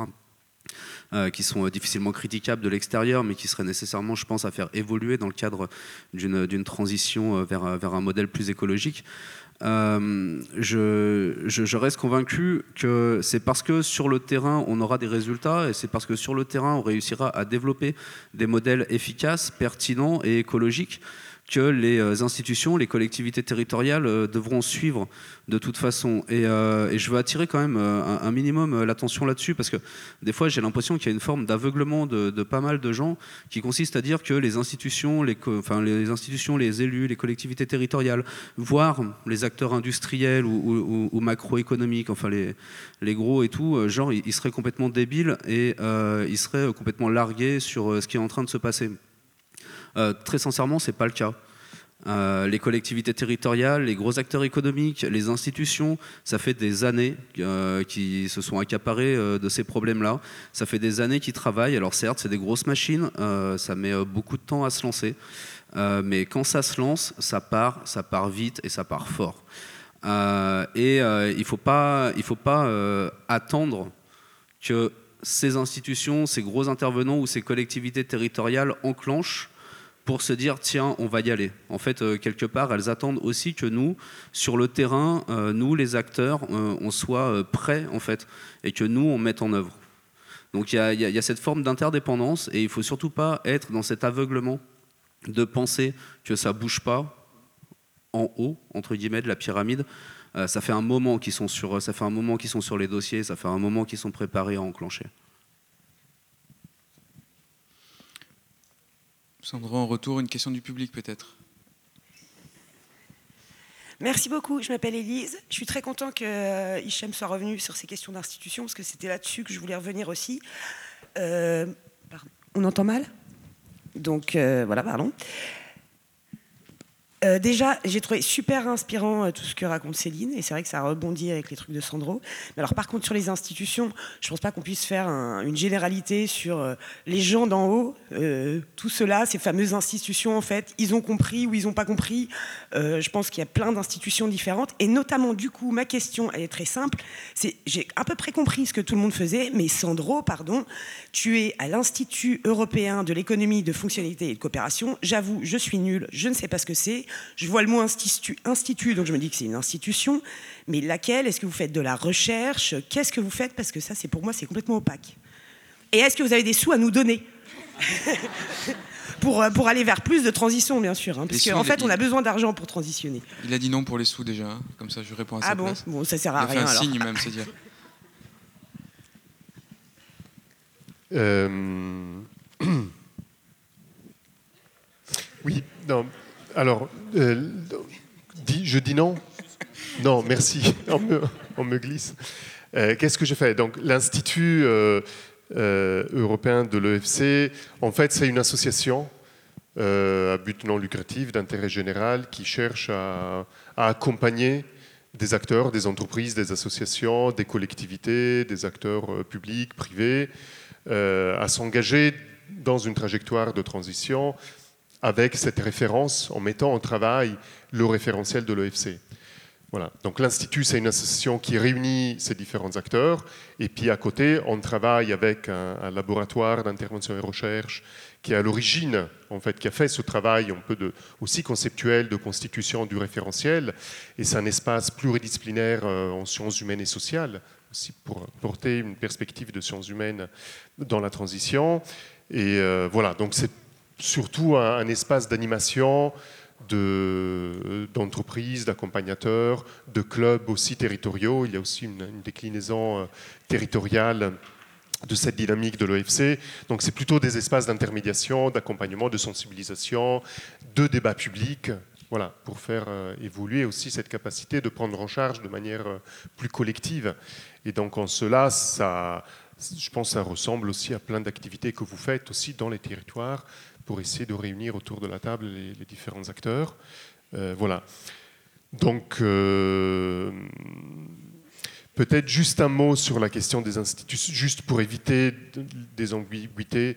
Euh, c'est bien faire la différence entre les institutions et les gens dans les institutions. Donc là, je suis complètement d'accord. Il y a évidemment qu'il y a des personnes qui, voilà, c'est juste qu'on a besoin aussi par par nous, en fait, de notre côté, d'accompagner la manière dont ceux qui pilotent des institutions, qui les animent, trouvent aussi des, façons différentes de faire. Donc c'est juste ça. Et donc les enjeux de coopération, c'est aussi de penser nos relations avec les institutions, pas uniquement comme institutionnalisées et dans le cadre de, de ce qui est prévu, mais aussi de, trouver des espaces de, dialogue, de coopération, d'échange. Et je suis sûr ce que vous faites déjà beaucoup mais de manière souvent très clandestine, très informelle, pas du tout reconnue à la hauteur des enjeux en fait. Et donc on signe un contrat de, de, financement de projet avec tout un dispositif derrière, mais c'est pas ça qui conduit le projet, c'est pas comme ça que les choses sont, sont, appréciées. On fait les choses un peu autrement, mais cet autre autrement, à mon sens aujourd'hui, reste un peu trop, euh, trop invisible. Voilà. Et puis juste aussi un mot, euh, là aussi pour éviter le malentendu, euh, évidemment que le concept ne doit pas écraser la parole. Et, on parle bien de deux choses différentes. Donc je suis absolument d'accord avec toi et c'est fondamental aussi dans, ce qu'on porte, de redonner de la parole, d'être à l'écoute et d'offrir l'écoute qui permet à cette parole aussi de, de s'exprimer et de, trouver aussi une dignité d'expression telle qu'elle sort. Euh, voilà. Après, je pense qu'à partir de ce matériau, on a besoin à, d'autres endroits, dans d'autres moments, aussi de passer à quelque chose qui permet de, formaliser, de schématiser, de trouver un langage commun. Mais c'était plutôt en réponse aussi à cette question de comment on monte d'un cran. Euh, et si je me permets d'interpeller Hicham, ce n'est pas du point de vue de son expérience, c'est parce qu'on est dans une table ronde que ce qu'on dit dans une table ronde, euh, voilà, à cette dimension plus importante aussi de comment on parle des choses. Et parce qu'on a échangé tout à l'heure et je, me suis permis de faire ça. Peut-être euh, Sandro, bonjour, Maxime Godet, je suis euh, coordinateur du réseau je suis là. Euh, un élément de contexte qui pourrait expliquer aussi pourquoi on a invité Sandro et peut-être aider la plupart d'entre nous à comprendre ce que fait l'IEFC. C'est quand quasiment au début de l'association Arviva, on, avait mené une enquête en fait sur, en se disant, bah, en fait, on va faire mutualiser les membres entre eux sur des histoires de, matériel. Euh, et on a mené toute une enquête qui, euh, qui a été quand même relativement un échec en se disant bah, tout le monde a envie de mutualiser, mais personne n'est réellement prêt à le faire. Euh, effectivement, et après on a partagé nos, interrogations avec, avec l'ADEME, qui nous ont dit que l'IUFC montait justement un groupe culture, et en fait on, voilà, on a compris en échangeant avec, avec Sandro et avec Sarah à, à l'IUFC que fait c'est vrai que la mutualisation, c'était pas quelque chose qu'on pouvait décréter ou pour lequel on pouvait construire des outils ou qui allait se faire euh, en soi euh, tout seul euh, et qu'en fait on avait réellement un problème au sein du spectacle euh, sur des manières de coopérer. Donc en fait on, est en train de mener en ce moment une recherche-action avec l'IEFC et sur voilà, 4 ou 5 terrains sur des, des, des, structures en France qui ont décidé de se mettre en réseau et de coopérer pour la transformation écologique. Donc ce sera une étude sur la coopération mais aussi sur la transformation écologique qui explique pourquoi nous avons invité euh, Sandro ici. Et euh, je vous rassure, on, a mis nous-mêmes euh, énormément de temps à comprendre ce que c'était la, coopération et je suis pas sûr qu'on soit vraiment hyper au point d'ailleurs sur la question. Donc ce qui montre aussi tout le chemin qu'on a à faire vers cette question-là. quoi. Mais on aura donc des expériences qu'on aura partagées. Je vous propose de prendre juste une dernière question avant de raccrocher à l'antenne de Radio Grenouille, mais on pourra rester encore un peu ensemble si d'autres questions vous brûlent les lèvres. C'est juste pour antenne oblige et programmation euh, de Radio Grenouille oblige, on coupe vraiment à euh, midi 30. Je vous en prie. Euh, oui, en fait, on a. Enfin, Sandro a beaucoup parlé de changement de paradigme. Je suis absolument d'accord avec cette idée-là. Et dans la salle, on est autour du spectacle et de la culture. Et je pense que les premiers acteurs du changement paradigmatique, ce sont les artistes. Et en fait, on le fait. Alors peut-être que les institutions le font depuis longtemps, mais les artistes le font aussi depuis longtemps. C'est la même chose pour la coopération, ce sont juste effectivement des choses qui sont en dessous des radars, parce que nous parlons une autre langue, euh, que l'on s'organise à nos échelles, et que toutes ces initiatives sont souvent euh, méconnues. Et en fait, euh, si on veut faire rhizome, donc si on veut... raccrocher tous les territoires, c'est sûr qu'on a besoin des universitaires et c'est sûr aussi qu'on a besoin de partager un glossaire, et d'inventer une langue. Et pour ça, je pense que c'est vraiment le, notre boulot à nous, aux artistes. Et donc, euh, il y a de l'espoir, mais effectivement, on a besoin d'argent. Je le répète, nous avons besoin d'argent. Donnez-nous de l'argent, donnez de l'argent aux artistes.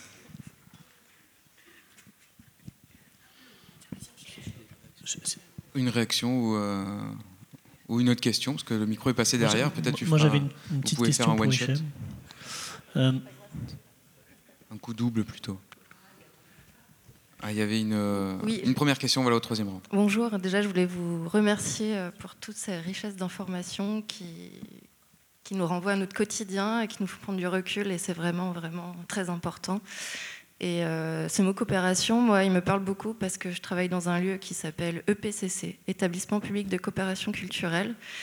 Donc la coopération n'est pas que internationale. Le ministère de la Culture a créé en 2002 avec son législateur un statut Sauf que c'est une petite coquille vide quand même, faut le dire, parce qu'on est démunis au quotidien euh, en dehors de cette règle législative et de cette structure juridique. Donc euh, merci parce que voilà, j'ai envie de, rencontrer Sandro peut-être en off pour euh, justement nous aider à créer cette coopération avec les collectivités qui sont quand même nous, nos quatre membres fondateurs de notre structure, donc mon, mon cœur de métier aujourd'hui. Donc voilà, et le spectacle vivant, euh, nous sommes tous acteurs du spectacle vivant aujourd'hui et nous ne pouvons pas faire et nous devons surtout faire avec euh, ces collectivités, cet État, ce ministère qui est quand même euh, voilà, le, garant de notre démocratie, culturelle et de notre exception culturelle française qui a aussi ses bons côtés. Donc voilà, le, le, PCC existe, et, mais aidons-le à coopérer. Merci. Une réaction sur le PCC ici au plateau euh, ben, ça, Je ne connais pas, donc on pourrait en, discuter. En tout cas, pour moi, ça va un peu dans le sens que la coopération implique de repenser le travail, l'activité des personnes, l'engagement des personnes, et que c'est ça qui bâtit euh, voilà, un tissu vivant de, coopération. Euh. Peut-être juste en réponse. Déjà, je ne suis pas universitaire, mais ça me va de, porter cette casquette-là. Je, l'entends comme ça paraît comme ça, donc ça, va. en réalité, je ne le suis pas et je suis aussi très engagé dans plein de projets associatifs, dans une SIC, donc je suis aussi dans l'expérience du réel. Mais ça me va. C'est-à-dire que je pense effectivement, et c'est aussi un peu mon parcours, et les raisons aussi pour lesquelles moi-même je suis allé chercher aussi des espaces qui nous aident aussi à penser, c'est que je suis convaincu effectivement qu'on a besoin d'apprendre à, mieux dire ce que l'on fait dans ce substrat rhizomatique et de, très territorialisé, très vivant, euh, parce que sinon, comme tu le dis justement, ça passe en dehors des radars. Et alors, quand on dit on a besoin de fric, mais pourquoi faire? Et est-ce qu'on est sûr d'être en capacité d'avoir les mots justes pour dire ce que l'on fait à travers ce fric? Voilà. Et est-ce qu'on est sûr de ne pas nous laisser piéger nous-mêmes? Et là, je me mets dedans dans tout l'appareillage des appels à projets où on fait des produits, des spectacles, des machins, comme si c'était ça, comme si c'était ça qui avait de la valeur.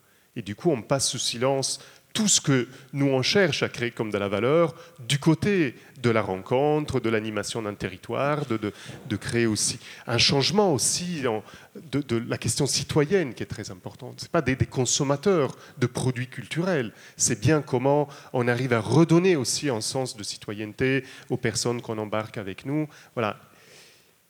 Comment on le dit? Merci Sandro. Je laisse juste nos auditeurs sur cette question polémique. On reste ici ensemble au grand plateau de la Friche Belle de Mai pour ces rencontres art vivant. On conclut juste pour nos auditeurs à l'antenne cette première table ronde coopérée cet après-midi à 14h15. Euh, ce sera aussi en direct, c'est cohabiter, une autre, euh, un autre verbe qu'on explorera avec d'autres invités. Merci à tous d'avoir euh, participé à cette diffusion en direct. Et je renvoie nos auditeurs au podcast sûrement qui sera mis en ligne où il y aura l'intégralité des retours du public parce que je pense qu'il va y avoir encore quelques minutes euh, très intéressantes. Merci à tous.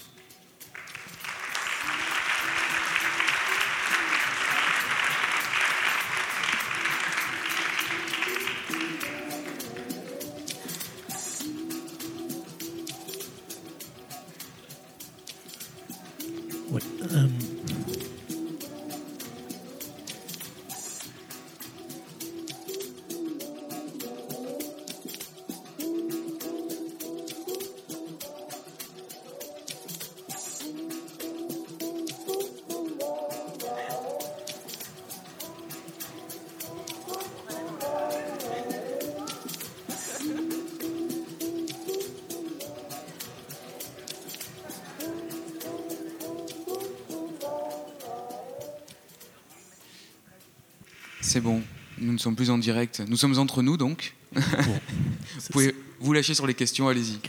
C'est un peu particulier du coup de prendre la parole après ce moment de silence. Euh, non, enchanté, moi je m'appelle Mathieu Catoni, je travaille pour un festival qui s'appelle Les Pluies de Juillet, qui est un festival qui essaye tant bien que mal de sensibiliser le plus largement possible aux enjeux sociaux environnementaux. Et j'avais une question pour Hichem sur euh, la mutualisation, parce que forcément, nous, c'est des choses qu'on a en tête qui ne sont pas forcément faciles à mettre en place. Euh, les questions, c'est autour du financement de la structure de KGBIG. Est-ce que c'est une structure qui est financée principalement par les acteurs? Est-ce que c'est une structure qui est plutôt financée par des acteurs institutionnels? Ça, c'est le premier point. Et le deuxième point, comment est-ce que vous rééquilibrez forcément des différences de poids en termes de niveau d'investissement entre des structures qui ont parfois entre 3 et 7 millions d'euros de budget et aussi tout un deuxième terrain culturel qui a parfois 100, 150, euh, même 30 000 euros de budget et qui a du coup des capacités d'investissement qui sont euh, limitées, voire inexistantes, car déjà l'enjeu c'est de ne pas perdre l'argent euh, édition après édition. Euh, je vais commencer directement par euh, la fin de la question. Euh, pour ce qui est de rééquilibrer, nous, on part du principe qu'une petite structure qui a des petits moyens, elle a des petits besoins. Une petite structure qui a des petits moyens et qui aurait des gros besoins, ça serait un véritable problème. donc, à partir de là, il n'y a pas de, a pas de souci de rééquilibrage en tant que tel. Nous, on a des contributeurs à, je crois, notre plus petit contributeur, je crois, il est à 24 euros Euh, et à côté de ça, on a des contributeurs. euh, je crois que notre plus gros contributeur, il doit être à 46 ou 47 000. Euh, c'est pas les mêmes, euh, c'est pas les mêmes structures, c'est pas les mêmes moyens, c'est pas les mêmes besoins. Celui qui a mis 24 euros, potentiellement, il avait besoin de 48 points. Bah, Celui qui a mis 40 000 balles, il avait besoin de 40 000 ou 80 000 points. Enfin, du coup, c'est, ça, c'est pas un problème. L'équité là-dessus, elle est, euh, assez claire.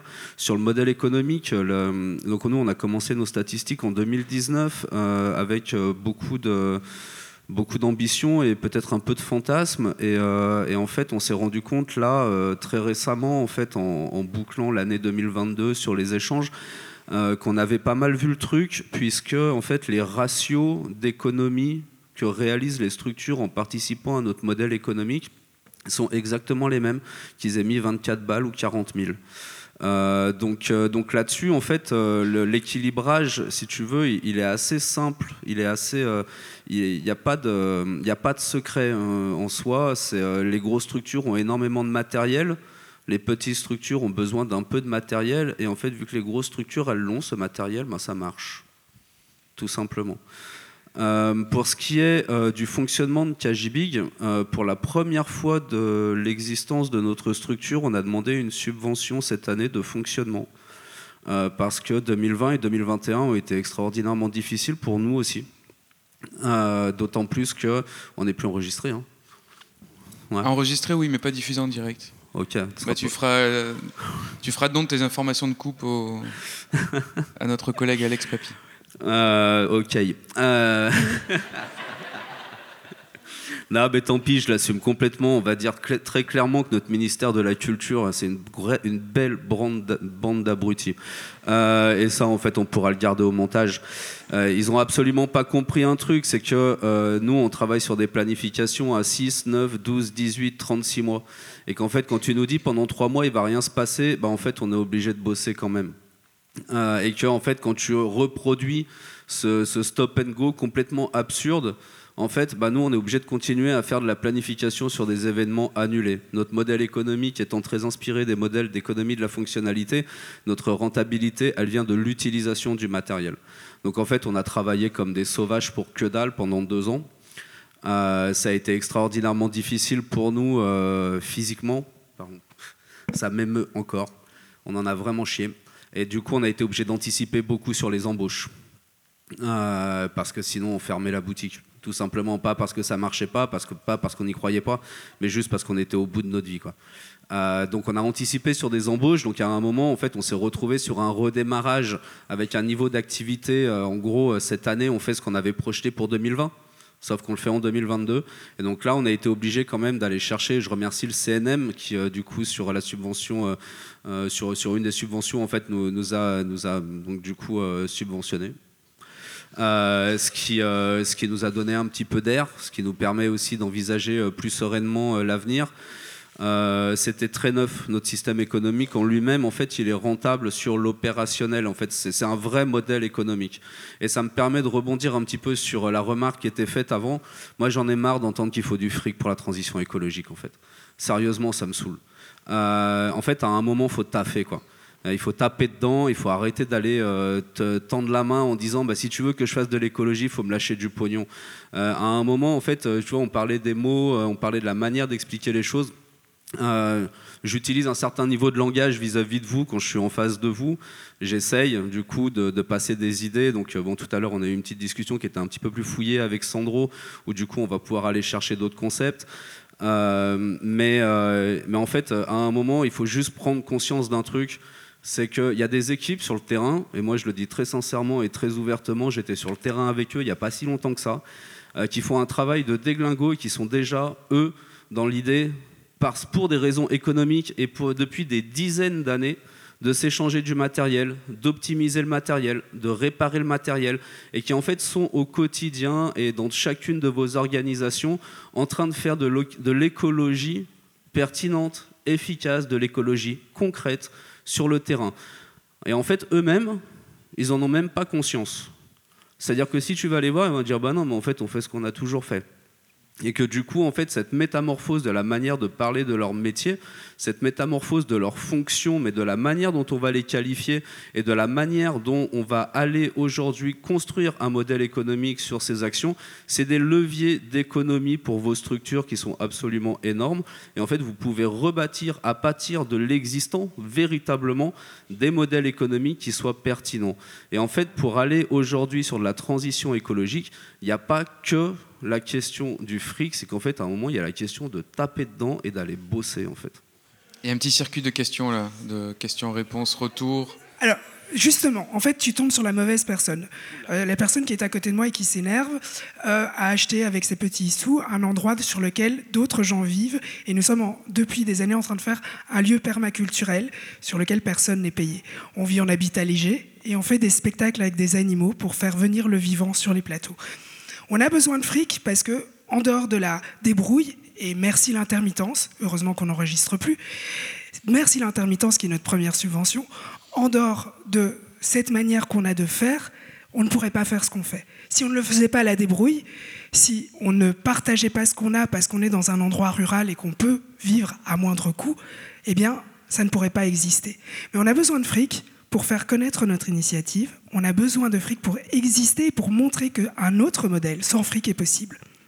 Et donc ça, c'est le principe du piratage. On va faire ce qu'on fait dans notre coin, mais aussi on va bien répondre aux demandes, on va être bien lisse, on va utiliser le bon vocabulaire pour pouvoir aussi montrer qu'une autre manière de vivre est possible. Merci, on va juste prendre une dernière question. On aime bien finir à l'heure chez, chez Arviva et on est déjà un peu en retard. Bonjour, euh, bon, je m'appelle Caroline. Euh, je suis comédienne. Là, je viens euh, avec, enfin, en tant que représentante de la compagnie Les Papas Veracés. je vous remercie toutes et tous. Et je voulais juste dire que ça m'avait fait du bien d'entendre Lucie Domingo parler du fait de mettre de côté la casquette professionnelle pour venir aux réunions du collectif Friche Verte et de venir en tant que citoyen. Et, j'ai l'impression qu'il faudrait même aller plus loin et dire qu'en fait, on vient en tant qu'être vivant, euh, voire même être animal, pour, euh, pour repenser notre place au, au même niveau en fait euh, que le monde vivant dont on fait partie et dont on n'est pas, enfin, on n'est pas en relation au vivant, on est dedans. Et donc il y a cette phrase du philosophe Baptiste Morisot qui dit Nous sommes le vivant qui se défend. Et j'ai l'impression que c'est. Enfin, moi, c'est ça qui m'anime dans le fait d'être là aujourd'hui. Donc, euh, Et quand tu dis, Lucie, que le temps euh, que vous accordez au collectif Friche Verte euh, fait partie du temps de travail, donc c'est un temps qui est, qui est relié, ben moi ça me fait plaisir parce que ça ouvre un imaginaire où je me dis ben, peut-être que le fait de cultiver mes légumes, ça fera aussi partie de, de mon temps de travail et que ça m'empêchera pas de faire du théâtre euh, en parallèle. Et c'est, je crois, ce que vous essayez de faire. Voilà. Donc, euh, mais merci. Et je pense que c'est la question de créer des nouveaux récits, des nouveaux imaginaires. J'ai pas du tout la méthode, je sais pas comment on fait, mais peut-être qu'on est là pour ça. Voilà. Donna Araoué pour euh, j'utilise un peu l'amplification, j'en profite. Une dernière question, Maxime. Après, je te laisse mettre aussi de, l'horloge. On a dit encore une. Bah, en même temps, ça me semble être une super bonne conclusion. Hein. Mais c'est une, une, super bonne conclusion. Je pense qu'on peut conclure là et on poursuivra la discussion ensuite. Je vous garde juste deux minutes. Euh, Lucas, notre photographe, aimerait beaucoup faire une photo de vous toutes et tous, qui va vous demander un petit effort parce que les extrêmes doivent se rapprocher vers le centre, ce qui n'est pas un message politique. C'est purement, c'est purement, c'est purement pratique pour euh, une question de cadre et d'angle de vue. Et pendant que vous faites cet effort, je, peux continuer en remerciant bah, nos intervenants et intervenantes. Euh, le modérateur et la modératrice aussi, Jean-Baptiste Imbert à Radio Grenouille, qui nous permet aussi de diffuser en FM euh, à Marseille et en DAB+. Euh, Saskia Deville aussi, merci beaucoup, qui est membre d'Arviva depuis euh, la première heure et je pense que c'est important de le rappeler. Donc pendant que vous continuez à vous déplacer, je vous dis aussi euh, qu'après ça va être l'heure de manger, c'est l'heure du repas et qu'il ne faudra pas emprunter euh, l'entrée vers la gauche mais l'entrée vers la droite en sortant. Voilà, donc il faudra prendre le restaurant vers la droite Et pendant que les dernières personnes des extrêmes se mettent au centre, et ça n'est toujours pas un message politique, euh, on se retrouve après à 14h euh, ici même pour la prochaine table ronde cohabiter. Si vous voulez, vous pouvez vous asseoir au, au premier On rang, va comme ça se vous mettre serez sur la photo. Et merci Alex Papy et Christophe à la régie et la régie radio. Merci à eux.